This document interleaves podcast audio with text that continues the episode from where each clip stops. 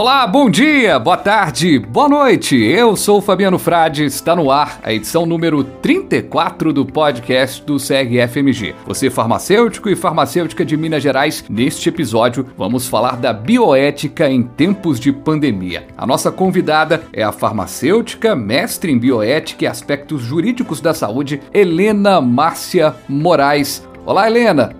Olá. Muito bom ter você aqui com a gente. Peço para que se apresente aos nossos ouvintes. Meu nome é Helena, sou farmacêutica, me formei há 28 anos atrás, me dediquei sempre à farmácia hospitalar, até que nos últimos 10 anos resolvi, de forma concomitante, me dedicar à docência. Tive a oportunidade de fazer um mestrado em bioética e aspectos jurídicos da saúde, o que me permite trazer né, esse debate, essa discussão, que é o tema do podcast. Perfeitamente. A gente vai aproveitar bastante dessa sua experiência, dessa vivência acadêmica, para destacarmos a bioética. E para começar, Helena, o que é a bioética? Bom, a bioética é a ética da vida. É um ramo da ética e a ética é uma disciplina filosófica. Bom, e por que estudar bioética? Porque a ciência interfere muito na nossa forma de viver. A ciência, as tecnologias em saúde interferem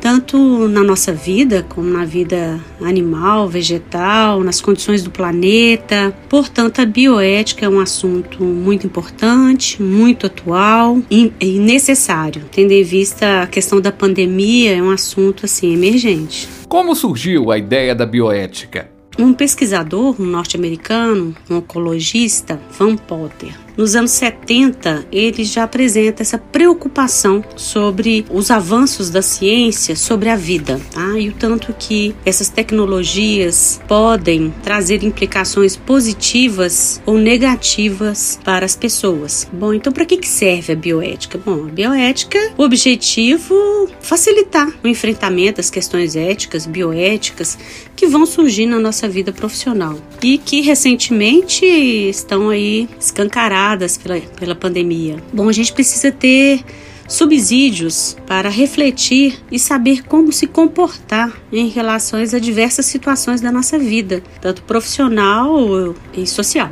Por isso é necessário ter métodos, métodos para avaliação de condutas, de fatos. É, acaba sendo uma exigência da pandemia, né? Exige que a gente faça reflexões para as nossas ações sejam mais assertivas.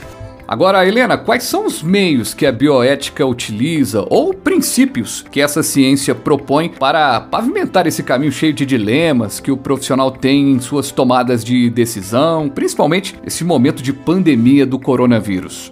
Quanto aos princípios da bioética, existem várias teorias éticas. Nós, na área de saúde, utilizamos com muita frequência o principialismo. O que, que significa principialismo? É os princípios da bioética proposto né, no primeiro relatório de Belmonte, de 1978. Então, neste relatório foi apresentado alguns princípios e nesses princípios nós temos o princípio de beneficência, de não maleficência, autonomia e justiça. No princípio de beneficência, mesma coisa de dizer fazer o bem. E não maleficência significa evitar o dano, evitar o mal.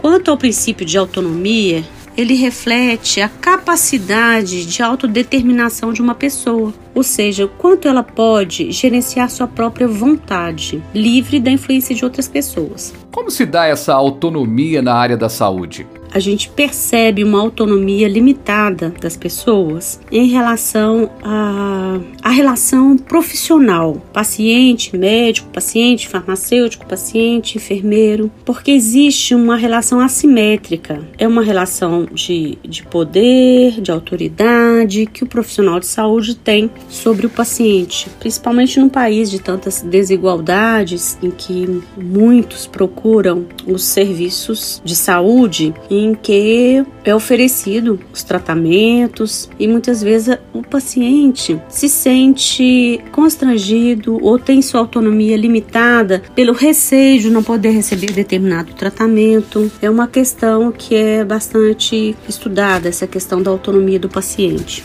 Como é a utilização dos princípios na pesquisa científica? Os comitês de ética em pesquisa no Brasil utilizam o principialismo para avaliação da eticidade dos projetos de pesquisa, os quais são submetidos aos comitês de ética. E o princípio de justiça, Helena? Ao que ele se refere?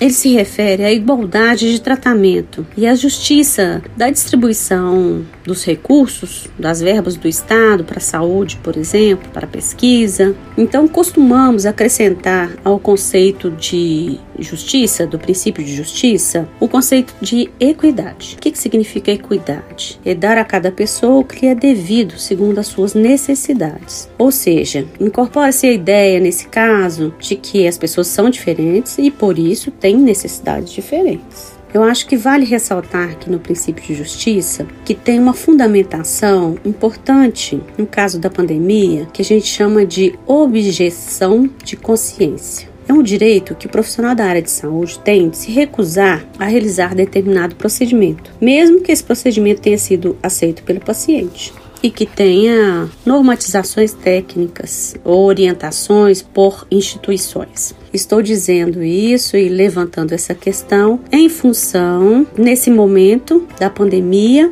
do uso, da indicação do uso de medicamentos sem comprovada eficácia. E, portanto, eu acho que todos os princípios são aplicáveis a essa situação. Helena, além do principialismo, para discutir essas questões, temos outras teorias éticas, né? Acho que a teoria ética do cuidado pode ser aplicada e utilizada, bem como outras teorias. Mas a mais utilizada no Brasil, nos Estados Unidos, é o principialismo. Nós temos outros instrumentos que podem nos ajudar na tomada de decisão, como os códigos deontológicos. O que são eles? A gente chama de ética profissional, deontologia, ética do dever, que é a ética do dever, segundo alguns autores, são provenientes né, da ética do cuidado, da ética das virtudes, da ética de Kant, enfim, é a ética normativa que define um hábito de uma determinada ação. Por isso, os códigos deontológicos têm princípios, têm deveres, proibições, têm direitos, e em várias situações da pandemia, ah, os códigos deontológicos podem e devem ser utilizados para tomada de decisões.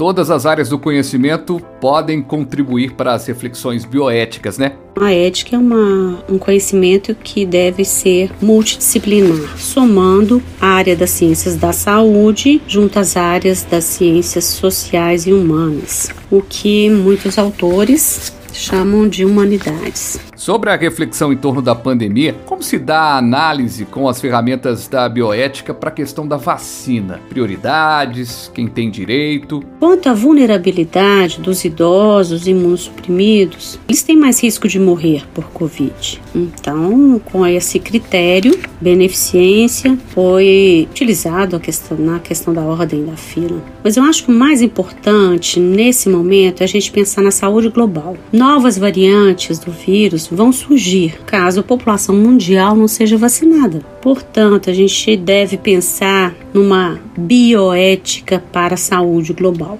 Em que sentido? Os países ricos, aqueles que têm recursos, devem promover a vacinação das pessoas dos países pobres. Eu entendo isso como uma questão de saúde global tá? E bioética para políticas públicas que devem ser articuladas, compartilhadas globalmente. Então, uma política externa e internacional. Helena, caminhando aqui para o final do nosso papo, qual que é a reflexão pode ser feita sobre essas questões da pandemia da Covid-19 e a bioética? Eu acho importante ressaltar que muitas vezes sem saber qual a melhor forma de aplicar uma teoria para uma conduta profissional, por exemplo, para nós farmacêuticos, na drogaria, no hospital, na indústria, na nossa vida, no nosso trabalho do dia a dia, eu acho que vale duas perguntas bem simples. Será que a minha conduta profissional está fundamentada em princípios éticos? Será que estou agindo de maneira adequada? Eu acho que partindo destas reflexões é possível aplicar ferramentas para que os resultados de um procedimento, de um atendimento, seja feito de forma mais assertiva e obedecendo, respeitando tá? os princípios de não causar dano, trazer benefícios, respeitar a autonomia e com princípios de justiça. Estão aí perguntas para todos da área da saúde refletirem a respeito. Conversamos com a farmacêutica, mestre em bioética, Helena Márcia Moraes. Falamos sobre bioética em tempos de pandemia. Muitíssimo obrigado, Helena, por ter dividido o conhecimento com a gente. Espero muito ter contribuído. Um forte abraço a todos. Um forte abraço.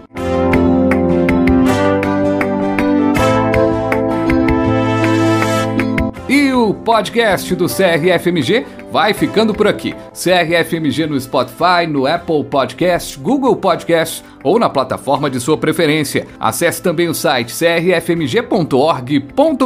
Farmacêutico, farmacêutica, até a próxima com mais informação, comunicação e orientação. Um abraço!